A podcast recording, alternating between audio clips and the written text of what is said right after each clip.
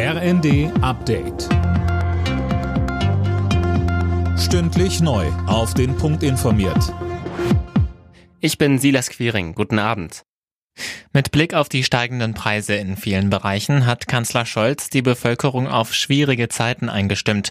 Das werde nicht in einigen Monaten vorbei sein, sagte er zum Auftakt der konzertierten Aktion im Kanzleramt. Dort hatte er mit Vertretern aus Politik, Arbeitgebern und Gewerkschaften über die Folgen der hohen Inflation gesprochen. Konkrete Ergebnisse gab es noch nicht, die werden erst im Herbst erwartet. DGB-Chefin Fahimi betonte, es geht allen voran darum, jetzt alles zu unternehmen, um eine Rezession zu verhindern, Standorte zu stabilisieren, Wertschöpfungsketten zu erhalten und Beschäftigung zu sichern.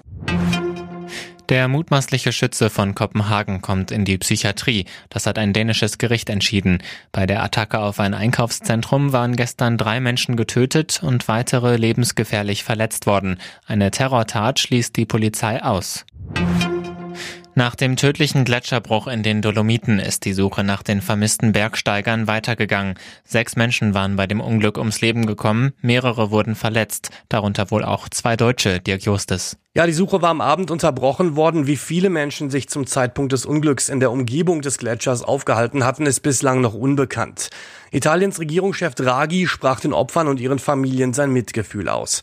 Gestern war in dem Gebirge nach ungewöhnlich hohen Temperaturen ein riesiges Gletscherstück abgebrochen, sodass eine Lawine aus Eis und Gestein niederging. Beim Tennisturnier in Wimbledon stehen Kevin Krawitz und Andreas Mies erstmals im Viertelfinale. Das deutsche Doppel setzte sich im Achtelfinale gegen das britische Duo Johnny O'Mara und Ken Skupski glatt in drei Sätzen durch. Alle Nachrichten auf rnd.de